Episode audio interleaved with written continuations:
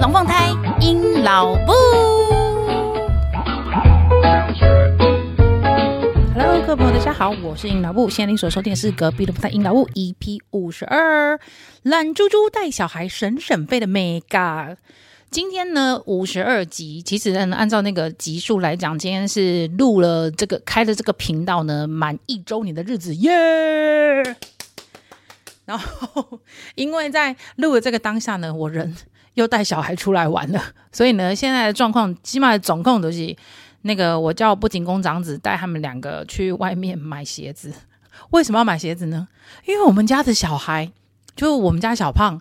他把他那双鞋子，我不知道怎么个玩的，玩到那个整个那个布吸鞋啊，就是从中间整个断掉，然后 比开口笑还夸张。然后所以呢，我就想一想说，算了，你你虽然我们今天就要回台湾了，但我跟他讲说，算了，你还是去买一双鞋子啊，不然我看他走路实在是有就像那个踩小脚的阿婆，反正就是很丑啦。于是呢，就叫他们带他出去买鞋子，然后顺便留我一个人在房间里面，可以好好来录这一集。那这一集的主题呢，有鉴于呢，有一回我们有请不仅工长子，因为他是我们家的那个呃飞行总管，这名字听起来好秋哦，但实际上没有。但总之呢，就是我们家的旅游方面呢，我都是交给他去处理，就是主要嗯，应该是说是飞机票这件事情跟订饭店啊、汇集等等这件事情，我是交给他去全权处理。然后其他行程上面呢，我们就会在自己研讨。然后，但是呢，去哪里基本上通常我们都是讨论出来的啦。那有鉴于有一次呢，请他来录这一集，我记得标题好像叫做什么“不仅工长子的高光时刻”吧。毕竟他在我们家就大概倒垃圾跟拿包裹之外，就是这件事情有用了。那那他那一集录完之后呢，不瞒不瞒您说啊，我还收到。雪片般的来信啊，并不是来夸奖他，是来跟我说他听不听不听不盖屋。所以呢，我这最近跟跟他研讨之后呢，又再加上我们这一次出国，然后又有很多人问我们到底是怎么一回事，所以我决定呢，用我的方式来讲一个懒人版哈，懒猪猪简易版，让大家呢有听，希望能够给他有懂。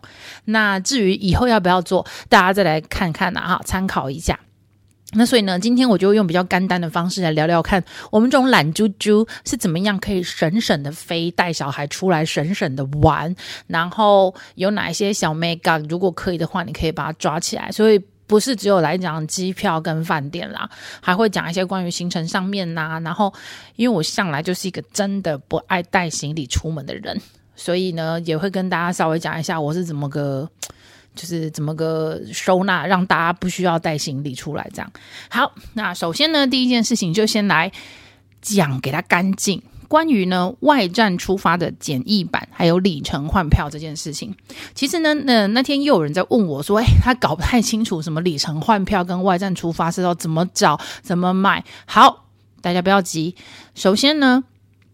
我先讲一下这两件、这件、这两个事情呢，真的是两件事，它不搭嘎的。好，第一个外站出发呢，就是呢从一个不是台湾的地方来出发跟回去的票，就举，比如说新加坡、吉隆坡、曼谷、雅加达等等。那我会举举这几个国家的原因，是因为的确这几个国家比较容易有这些外站出发优惠票。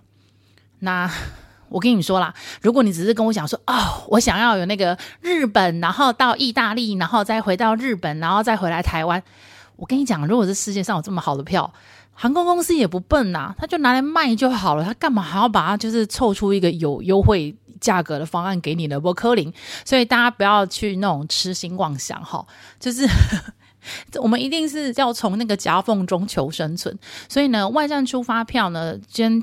厘清一件事，第一个，他就是不是从台湾，不是从台北来当出发地跟归回地的，他们都是以其他国家。那这些国家通常呢，都是以东南亚地区的国家为主，所以呢，你会常常看到的就是新加坡出发的，也就是我刚刚讲那几个国家啦。好，好，那接下来呢，它会飞到哪里？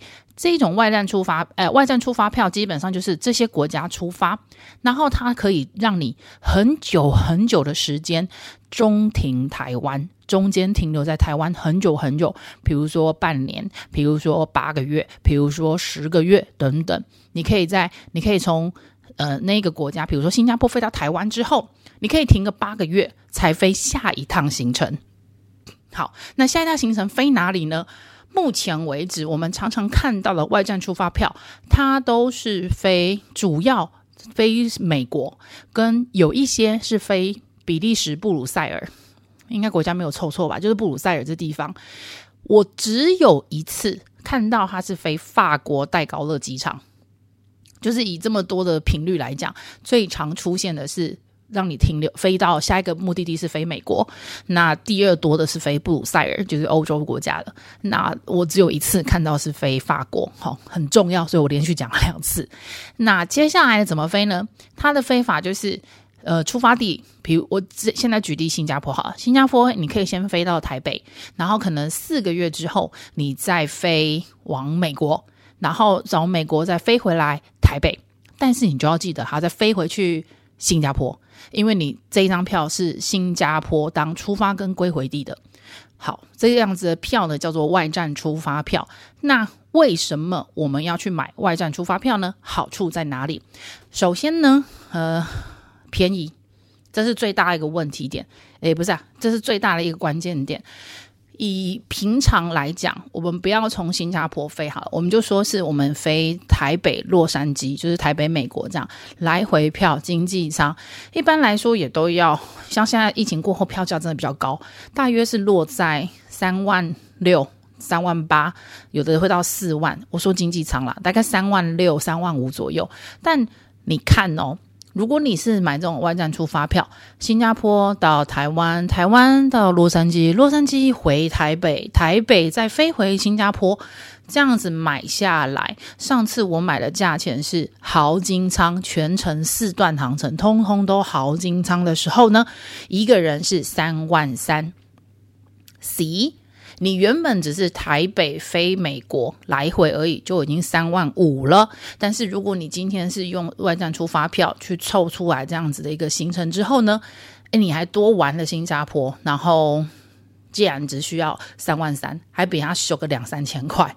对啊，这是第一个就是吸引我的点。就我们家啦，所以呢，外站出发票对于我们来讲最大的一个诱因就是它是比较便宜的。那因为我们一次就是四个人飞，你知道，就是这些票价乘以四，真的蛮惊人的。那再来呢，呃，我们家会比较常去搜寻关于外站出发票的原因二。就是我们家的习惯是希望在小孩还能够跟我们一起出去玩的时候，我们是希望每年都可以飞一次美国。对，这是我们家自己的我呃旅游的一种目标设定。所以，如果你们家不是这个方向的，其实你可以忽略这一趴，你知道吗？就是你不要硬凑，不要一直想说哇那个便宜，所以我要买。可是买下去对你来说没有什么好处，没什么优点的话，其实真的就大家钱可以省起来。好，这是我朋友圈常发生的事情。每个人都觉得说很便宜，我就要买。No，因为便宜而买，其实完全没有省到钱。你要因为你想要、你需要，然后还便宜买到，这才叫做真的有省到。所以呢，像我们家的玩玩乐习惯是每年都会飞一次美国，所以变成如何找到去美国较便宜的机票。对于我们家来讲，就是比较重要的点，因此我们家就比较适合外站出发这一款的票。那有人就问说，那外站出发的票怎么买或什么之类的？我只能跟你说，网络上面，因为我自己都觉得这很复杂，因为这需要很多的精神，还有甚至有人是用写程式，然后去跑出来它的组合的。所以呢，我是参加很多呃社群媒体的那个什么社团。然后呢，里面就会有神人，他就是会呃用城市跑，然后他就会跳出来提醒大家说：“嘿，我有发现了哪个时间点，然后他跑出来用哪边开始飞，然后飞到哪里，再飞到哪里，很便宜，大家可以去看看。”我通常都是因为有神人已经讲出有这样子的票，然后我就会开始去去凑我自己的时间，然后去开始去买这样子的票。所以呢，嗯，我的想法就也会觉得还不错啊。就是比如说，我可能也没有想过要带小孩到吉隆坡、新加坡、雅加达去玩，或是曼谷去玩。但因为我买了这样外站出发的票，所以我势必第一段得开出来，第一段得先飞呀、啊。所以呢，我就势必得要先到那个国家去玩。那其实对我来说，就是诶不错。我的想法呢，会变成你看，我花了三万多块，可是呢，我玩了两趟曼谷加一趟美国，哇，真开心！就是三趟的旅程。对，我就会这样去想它。所以呢，如果刚好在听这一集 podcast 你跟我的想法是一样，就是花少少钱，然后不要太局限旅游地点，然后甚至觉得有一些额外的惊喜，然后。这我就觉得还蛮适合你，可以一起去参考那个外站出发的票的。好，那所以呢，简单的介绍就是外站出发的票。那买的方式呢，还是一样，其实就是神人他们在大数据计算之下发现了某一家航空公司的票，这样凑起来，在某个时间点凑起来，其实是很便宜的。那你就可以去看。那当然，它票价还是会根据你选的天。哪一天出发，哪一天干嘛，会有一些些微的不同，但基本上就不太会错啦。就是他选的，他开给你的那个时间点，一定是比较便宜的时间点，所以呢，你就可以呃根据他的大提醒，就是一个标准方向，然后再去搜寻出你想要出发的时间跟日期等等。好，以上呢就是关于简易版的外站出发。那接下来呢，我们来聊一聊什么叫里程换票。有时候你们可能会听到人家讲说：“哦，我这一张机票是免费的。”OK，没有错，里程绝对是可以拿来换票的，里程也可以拿来升等的。但是呢，并不是说你只要拥有里程，你就可以一定要求对方给换票。好，我们不要这么 OK。你要先想一件事情：每一家航空公司的每一家班机，他们在开放，就是他们不考这个时间点要又又有这个班机要飞哪里的时候，他们飞机上的座位只会有少少的几个位置，几个哦，几个位置是可以放出来，让人家用里程来兑换票的。那里程升等比较没有问题，里程换票，也就是说，该趟旅行你全程是免费，不要不要花真金白银，只需要花手续费而已的。好，那像那一种机票，里程换票免费机票的话呢，一个飞机里面大概就只有那四五六个位置而已。对，所以不见得你有里程，人家就一定会给你。你可能会说，没有啊，你们商务舱那么多个位置，为什么不换给我？没有啊，他可能就只有开商务舱里面的两个位置，三个位置是让人家用里程来换的，其他他都还是要赚钱呐，大哥。对，所以呢。不是你有里程，他就一定会换给你。但是你要里程换票的话呢，里程数是一定要有的。那我们家就比较常发生的状况，呃，我们常常使用，不是发生使用的状况，就是我我们会蛮早，就是知道自己明年的什么时候打算要去哪里玩。我们家还蛮精准的，所以呢，大概飞机都会在。嗯，差不多起，你时间之前的一年到十个月到一年，就会把那个飞机的航班就开出来，我们就会在它一开出来的时候立刻就换。那因为我们家一次要换的话，就要换四个位置嘛，总不可能说。对了，也是有，也是有遇到过那种非得用真金白银买一两个位置的，但但目前为止我们家真的还没发生过。因为通常我们要是有那个状况的话，我们就会选择算了，干脆下一下一班怎么怎么样的。我们家是比较这样巧，那所以呢，我们就是会非常这么提前，提前这么提前，比如说十个月到十十二个月之前，我们就会那个票只要一开出来，我们就立刻换下来。对，所以呢，里程换票也是这么一回事。那。嗯，好，之前上次那一集呢，其实步行工长子漏讲了一点，就是大家要记住哦，不管你今天飞的航班是短程的还是长程的，你只要有飞，你就有里程数；你只要有飞，你就有里程数。那如果你说是更高级的舱等，或者是你是什么什么会员，你的里程数就会有它的放大倍率。好，所以这件事情我们家拿来运用的话呢，就是。我们通常都会飞长程的，因为你长程累积的里程数当然就多。那只要累积的一多，甚至我们又再加上一些会员汇集，那你的里程数就会再被放大。那被放大之后呢，我们通常都是把这些大大量的里程。呃，因为它也会有那个兑换期限，所以呢，如果在期限之前我们没有办法把它再让我们的长途飞行升等的话呢，诶，我们就会把它换成邻近国家东北亚或东南亚的免费机票。好，这就是我们家的玩法。所以呢，我们家才会给人家的感觉好像是，诶，你们怎么一天到晚都要出国玩？但是老实说，那里程你没有把它消耗掉，它时间到它就被取消，诶，这很可惜。所以，与其这样的话呢，我们家就会。常常可能就会大家看到，就是哎，怎么一个周末你们是去哪里过周末？哎，我们可能是跑去香港过周末，或者跑去。嗯，什么新加坡过周末等等之类，韩国过周末，因为呢那些机票呢就是用里程，然后如果我不把它换掉，它就是变成浪费了。然后我跟你讲，航空公司有的也还蛮不错的，他会跟你说，那你不要浪费，你如果不飞的话呢，你可以换成我们的商品。我跟你讲，我也换过，但是呢，你就会觉得很哦，因为我用里程数换到，比如说什么三瓶橄榄油啦，然后两大箱的泡面啊，我有背哦，我为什么要换那个？所以呢。就是跟大家讲，就是呃，精打细算一下啦。你可以两样都，我们家是两个两个方式都两个方式都同时并行来使用的。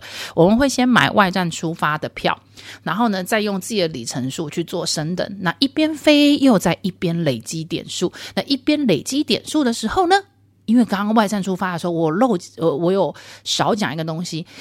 比如说，我们从新加坡出发，那你是不是人一定要先从台北飞到新加坡啊？对，那那一段航程怎么办？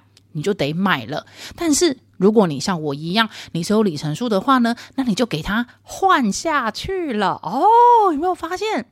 或者是你可以另外一个方式，就是像我现在在用的方式，我连续两年都同样买了外站出发的票，那你就会。你只需要花一趟单程的台北到新加坡，那接下来就开始你第一次的外站出发啦。然后，如果你再买了第二次的外站出发，然后又是新加坡的话，那你放心好了，你来新加坡的那一趟刚好就是第一趟外站出发的最后一趟。这样有听得懂吗？听不懂的，欢迎你留言给我，我可以画图解释给你听。但总之呢，就是一个外站出发的接龙赛，它就可以让你呢免除了那个你知道飞来飞去多买 extra 的那个机票的机会。好，所以呢，以上这些呢，这一趴呢，就是先跟大家讲了关于外站出发还有里程换票这两件事。那我们家呢是这两件这两个方法都同时并行，一直在使用的。OK，那下一个呢？带小孩出国省省玩的第二部分重要的点呢，就是啊，我们离不开行政酒廊还有机场贵宾室。最重要的重点，就是因为我们家的小胖真的是肚子无底洞，他无时无刻就是跟你说：“妈妈，我饿了，妈妈，我饿了。”好，你知道吗？出国带小孩出去玩，最毒完就是听到小孩在那边摇美兰，就是在那边三不五时，我怎么样了？我干嘛了？哦，真的很肮脏。所以呢，如果这时候呢，你入住了饭店，店直接给你行政酒廊 Happy Hour，赶快带小孩去那边，有饼干就给饼干，有蛋糕给蛋糕，有饮料拿饮料啊。那如果一到机场了，好，下飞机赶快。过了海关就是从直奔贵宾室，你想吃什么赶快拿一拿，只要能够塞住他那张嘴，不要再一直妈妈妈妈妈妈妈妈，这一切就好了。所以呢，行政酒廊跟机场贵宾室真的是妈妈妈妈界的救赎，然后妈妈界的救星。好，那要怎么样才能够拿到行政酒廊的权利跟机场贵宾室的权利呢？非常的简单呐、就是要当饭店的有饭店的会籍，或者是航空公司的钻卡、金卡，或者是你买了商务舱等等，还有一些信用卡公司他会送你啦。不过因为随着这疫情过后，吼，大家真的是狂飞耶！诶，我们这一次出国的时候好可怕哦，早上才几点？七点。呃，人满为患已经是常态，但我比较惊讶一件事情是，连商务舱跟钻卡柜台，它已经长荣已经连开两长柜喽，就是整个柜 E 跟 F 两边通通都只有开给商务舱旅客跟钻卡旅客了，还要排两边都要排队排三行，诶诶，这真的好好可怕哦！台湾人真的是强啊！旅游强国，那总之呢，呃，你想要进酒行政酒廊跟那个机场贵宾室的话呢，一定要先把你的会籍还有会员先搞定。那我真的比较建议大家，如果够够厉害一点的话，好，其实网络上也有教一些偏门方法，但我不是很建议啊。Anyway，总之。与其拿到会员等级，不如拿到钻石卡，也就是最高阶的那个会员。因为呢，如果你是在航空公司那边拿到最高级的钻卡的话，华航我不确定是不是叫钻卡、翡翠卡吗？我有点忘记名字，反正就是最高级的那张卡。你如果拿到最高级那张卡的话呢，第一件事情就是你绝对是可以优先就是拿到登机证，然后他给你的那个。呃，贵宾室也会是比较特别的，人比较少，不然我真的是之前有遇过好多次哦，特别是最近。那个贵宾室其实已经人满了，所以他就不能再让你进去了，你就进不了。对，你就可能去旁边 seven 买东西吃。但总之呢，如果你是最高阶的卡片持有者的话呢，那你就放心，这些是地方是绝对绝对会让你进去。原因是因为人真的很少。对，那如果你可以想象，如果大家大排长龙准备要那个 check in，然后挂行李，你就可以通过重重的障碍，咻的就来到柜台前面，然后安安稳稳的拿出你的 passport，然后就给你了你的登机证，爽。没什么好说的，爽。后面就一堆啊，哇哦，好羡慕。对，你会听到那种赞叹的声音呀。所以呢，拿到钻卡是那个那个英老部的这这阵子的那个最大的期望。每次我只要需要排队的时候，我就会开始忍不住用那个愤恨的表情，然后看着不仅工长子就说：“你写的冲啥？为什么没有钻卡？怎么会弄不到钻卡？我谁？” 好了，以上开玩笑的话，大家不要当真。但总之，真的拿到钻卡，这才是王道中的王道。哈，比起贵宾跟会籍，嗯，钻卡才是啊了不起的地方。好，那。呃，如果你有了钻卡跟饭店会籍之外呢，就是哦，钻卡的话还非常容易可以就是得到升等的机会，你不用像我前面那样子还要经过一番的盘算。那基本上钻卡是说拿到钻卡的人怎么会想要去飞经济舱了？比较少了，真的太少了。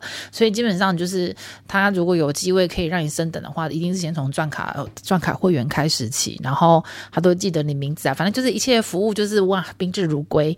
那行政酒廊呢，就是每一间。饭店基本上应该都会有，饭店里面都会有一个，不是只有一般的餐厅或是吃 buffet 的那个餐厅，它会有一一区是给所谓的贵宾使用的一个区块，然后每一个饭店的。就算是同一个集团哦，它是它下面的每一间饭店，它还是有不同的规呃贵宾室使用规则。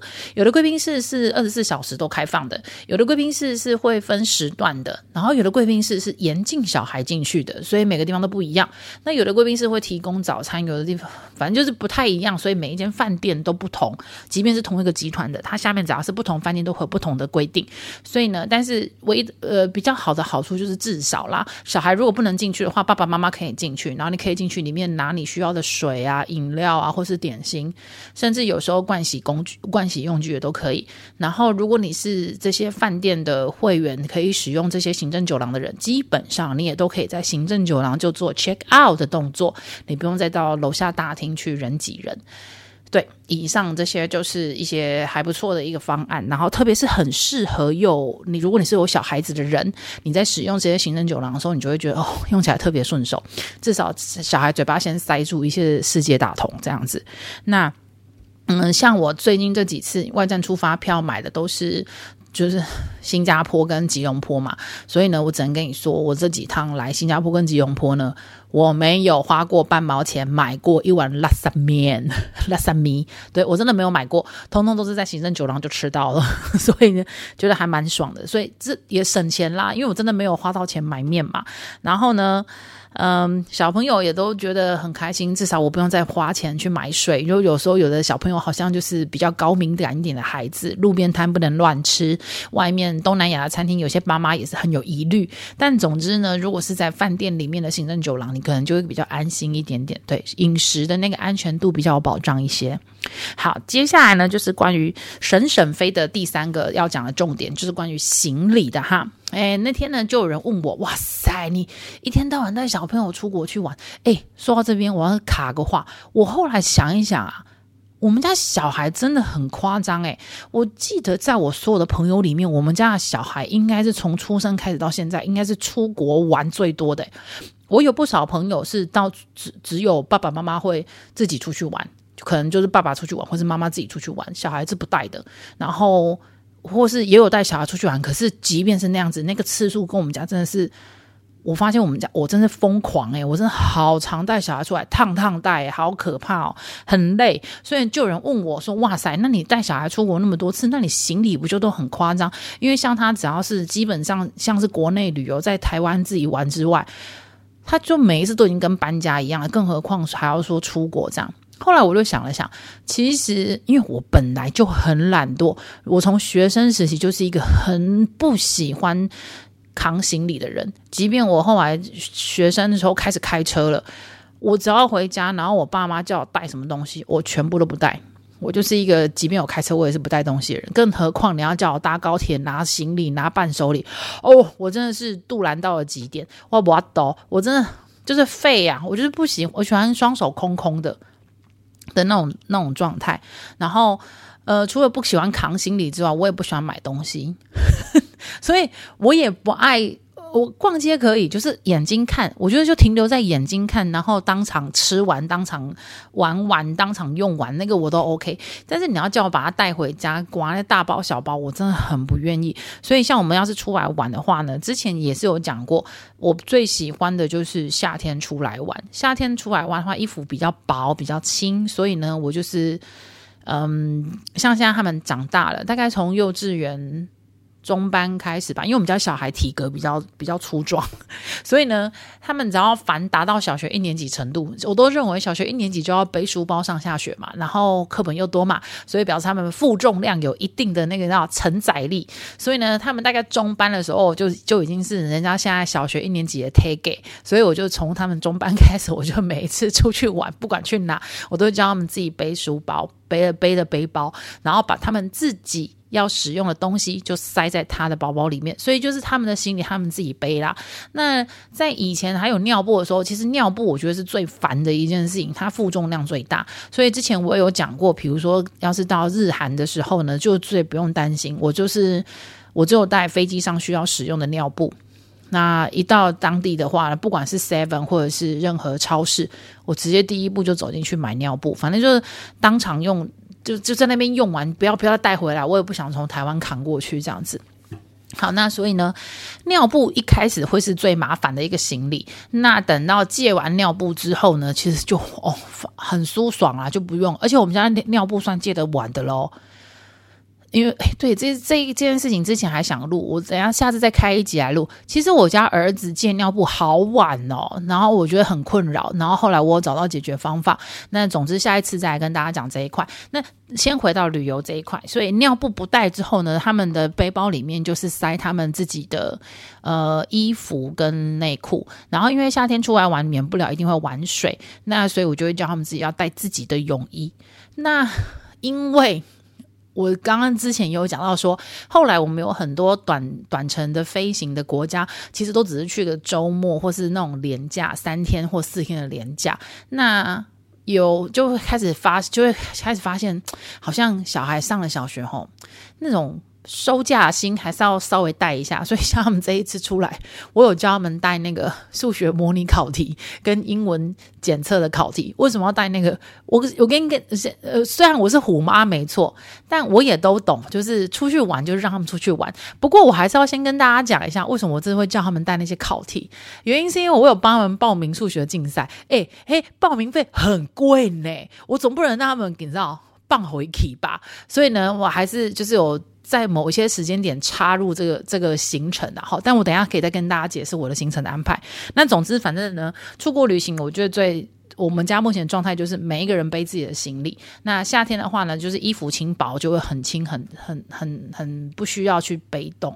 那如果你是比较日子长一点的那种比较长期的那种旅行的话呢，其实我就会找附近的那种自助洗衣店，就一次洗一洗。所以其实衣服你只需要带大概最多啦三天四天的分量就可以了。所以他们的背包里面就是装三四天的衣服用量。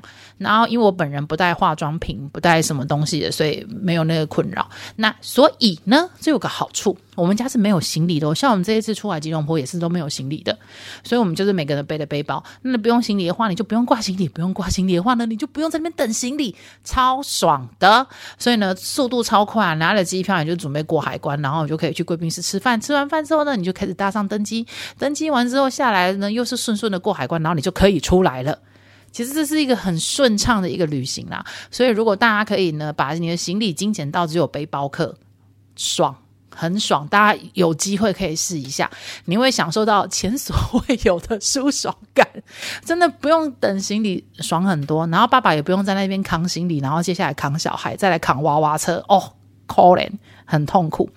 好，那接下来呢，就是来跟大家聊一聊我们这一次是来干嘛。我们这一次呢，第一段是先从台北飞到新加坡，你就想说，嘿，英老布，你刚刚不是说你在吉隆坡？对，没有错。但是我上一段的行程是。外站出发是新加坡，所以我要把最后一段飞完。所以呢，我先从台北飞到了新加坡，那就是上一次的那个飞机的最后一段行程嘛。飞到新加坡之后呢，我就是自费买了我们家从新加坡飞吉隆坡的联航。Yeah，我坐联航，因为很短啦，飞行时间才一小时六十分钟整整。所以呢，我就是从新加坡飞到吉隆坡，然后我就买联航。联航的价格大概是一个人是一千两百块台币。所以我们就买了四张联航，然后，然后因为我们又没有行李，所以在联航上面就不用去担心你的行李超重什么之类的事情，因为我们就是每个人一卡背包，然后所以我们就从新加坡飞到了吉隆坡。接下来呢，我们要回台湾，就是开启了下一段外站出发的第一段飞行啦，也就是吉隆坡到台北。好，有没有？这就是我刚刚第一 part 的时候有讲到的外站出发接龙。所以呢，我就开始这样顺顺的开启我的下一段行程。那当然，我的主要目的是因为我要有一段台北飞美国。我的好，这就是我买这一段外站出发的主要目的。那我们这一次来吉隆坡呢，呃，我觉得个人旅游状况啦，我知道我有很多朋友是喜欢，就是每天行程排得满档的，因为毕竟难得出来嘛，总是想要把所有的人文啊、自然啊，可能尽可尽所能的能看就看。那像我们这种懒猪猪呢，就是尽可能废就废，因为我看了一下，我没有特别吸引我的点，比如说我没有想要特别去。呃，吉隆坡我有看到有人说要去天空之境，然后有人说蓝眼泪很棒，可是我再去仔细看了一下一些评论，发现好像没有大家所讲的那么赞。然后因为我还有一次要回来吉隆坡，所以我就想说没关系，我这一次就是先来耍废，因为毕竟。时间啊，气候啊，我懒惰啊，等等，所以我这一次来吉隆坡完完全全是纯度假的。我这然后吉隆坡有个几个大大特点，大家可以记住。如果家之后你有想要来吉隆坡玩的话，第一个吉隆坡的高级饭店。依照全球的那个价格来行情来排行的话，吉隆坡的高档饭店它的价格相当之无敌的便宜啊！所以呢，非常鼓励大家，如果来吉隆坡玩的时候呢，可以像我们这次一样，就是一天一饭店，然后越高级就给他越给他住下去，因为真的很便宜。像那种如果是在台湾台币可能要。七八万一个晚上的这边呢，就是后面去掉一个零头，很爽诶、你知道吗？十倍价差，对，所以呢就可以大家来尝试看看。然后又如果又加上你是有会籍的啊，然后又像我们现在来玩，其实是它的淡季呀，所以就是呃升等啦、优惠方案啦，啪啪啪就一直叠加上去，感觉就是个非常爽快。那。嗯，所以我觉得吉隆坡这一次呢，这一趟我来就是完全没有行程，完全就是来住遍我想住尝我想要尝试的饭店，然后就是来玩饭店。那我这一趟来呢，真的也没有花什么钱，因为包括我现在小胖要去买鞋子，应该是我们这一次来吉隆坡唯一的一个消费，还不知道能不能成功哈，我们拭目以待。但这次来吉隆坡呢，我完全没有买任何东西。呃，有啦，有一个消费，就是因为我的小孩非常爱吃榴莲，所以那天我带他们去吃榴莲的那个自助吧，呃，不是吃到饱，他那个自助吧意思就是，他榴莲就放在整个满架上，然后有好多种不同品种，然后呢，你就可以跟他询问哪个品种的特色是什么，然后你就选你想要吃的那一颗榴莲，他就很抬贵点玻璃价，好吃诶，就是即便我是一个，我不是怕吃榴莲，哎，我要怎么讲？我对于任何食物或活动，我没有那种超恐惧、超害怕、打死都不要的，我是没有那种状态。但是我还是有喜好，就比如说，可能有一堆水果在我面前的时候，榴莲其实向来都不会是我第一个选择。对，我，我可能有我我我的我没有到恨之入骨的的地步，就是我比较不会去选择它。但是你要叫我吃，我还是可以吃。那。所以这次我也跟我小孩一起尝尝了他们选的榴莲，我觉得好酷哦！原来榴莲除了台湾熟知的什么猫山王，然后还有。没了吧？金枕头对，除了这两个那个品种之外，它有好多好多不同的品种，什么梦中情人，然后红虾，然后黑刺、山顶，你看我都可以喊得出这些名字。然后每一种品种都有它的那个特色。那我们这一次有吃的是梦中情人，因为那个介绍的人跟我说，梦中情人，因为他看我们带小朋友，他说梦中情人甜度比较高的，质地比较像奶油。然后，所以他就说小朋友应该对那个很接受。那我个人完全就是倾向黑刺，我就直接挑了一个黑刺，因为它价格最高。我想知道到底有什么差别，因为从一斤五十九马币到一斤八十九马币。诶，这个落差很大，几乎要快要一半嘛。然后我就想说叫两个来吃，我发现真的是有差别，都很好吃。可是黑刺的那个香气好特别，好迷人哦。那个我没有被我没有整个爱上榴莲啦，但是我只会觉得我我我我可以去欣赏那个不同品种榴莲带来的那种不同的刺激，就很好玩，很很特别，好好值得吃吃看。然后。就鼓励大家，对，我们就是在那一天花了钱，那接下来好像都还没有花到钱的，因为我们就是完全来纯粹玩饭店。那呃，我们的。行程就跟大家介绍一下。首先呢，因为睡得饱饱的嘛，就是早上不不不像上小学，上小学就六点多就要起床了。那我们来这边之后呢，就是大概八点二十分、八点十分起床，然后稍微简单的刷牙洗脸之后，赶快就是吃早餐。大概八点五十分左右可以抵达餐厅。然后因为现在是淡季，所以餐厅 buffet 没有像台湾挤到爆哦，阿弥陀佛，呼哩嘎仔。然后所以你就我们就真的很悠闲的吃早午餐，吃到它休打，也就是吃到十点半。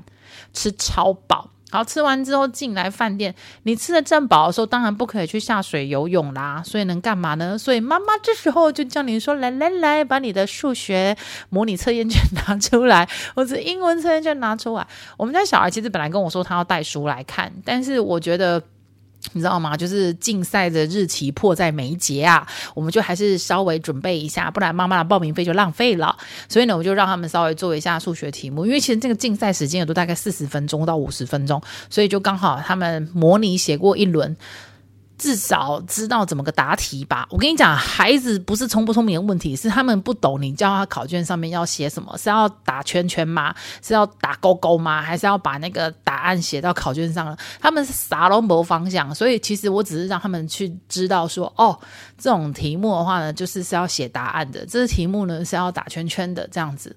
反正就是。你知道还很锵啊，很需要一些练习，所以他们的练习主要是在练习这些事情。那练习完之后呢，老实说，正中午你也不可能丢你的小孩下去游泳，所以呢，就是差不多也是写完之后就睡个午觉。睡完午觉之后，因为吃的超饱，你也不会想要再去吃中餐，所以呢，睡完午觉之后呢，就开始去游泳池大大玩特玩。那大玩特玩之后呢，肚子很饿，不管几点，行政酒廊就给他走进去，有什么吃什么。那如果吃的还不够饱，或者是觉得说，嗯，这家酒店的那个行呃，这家饭店的那个行政酒廊给的闲食太少，或者是吃不饱，没关系啊。我们家最爱的一件事情就是逛超市，所以呢，我们就会去逛超市。那熟食区你要买东西也可以，然后你要干嘛？反正就是出外玩，就是比较，我就比较放松啦。你想要吃什么？尝试糖果啊、巧克力啊，反正就是那种迷你包，买一买一包给他。然后他想要吃，因为我们家小孩很害怕吃泡面，害怕哦，嘿。因为我妈有跟他们讲，吃泡面会变木乃伊，所以两个都吓得要死，都不敢吃泡面。所以他们顶多就是拿熟食去的那些东西，所以我们就会买一些东西从超市回来，然后就是吃一吃，然后就洗澡又睡觉，接下来又隔天。这以上就是我们这次来吉隆坡的行程，够废吧？不过呢，这样子呢，我们就少了很多匆忙感，然后我觉得这比较符合。就是你有时候会看到那些欧美人士为什么要到泰国或到巴厘岛去度假，这就是他们度假的想法，就真的是放蛮糜烂的，就呈现这状况。好的，以上今天这一集呢，就是跟大家概略的介绍一下我们懒猪猪是怎么样带小朋友省省飞。那也呢，希望透过我这样很简单的介绍，到底什么是外站出发，跟什么样是里程换票，可以帮助你呢，下一次在选择你的旅游飞行的时候呢，可以更省钱。好啦，那我们今天呢，这一集就录到这边喽。那如果你有任何的想法、意见，或是我刚刚讲的东西，我讲的太兴奋、太快速，然后你听不太懂的部分呢，欢迎大家呢可以到 IG 还有 FB 寻找隔壁龙凤的阴老木，把你的想法、意见跟问题呢，通通都可以提给我，那我可以就是看是私讯回复你呢，或者是下一集录一集来回复你哈。好啦，那我们就是下集再见喽啊！不要忘记哦，把我的 Podcast 分享给你的亲朋好友。那我们下周见，撒油那啦，拜拜。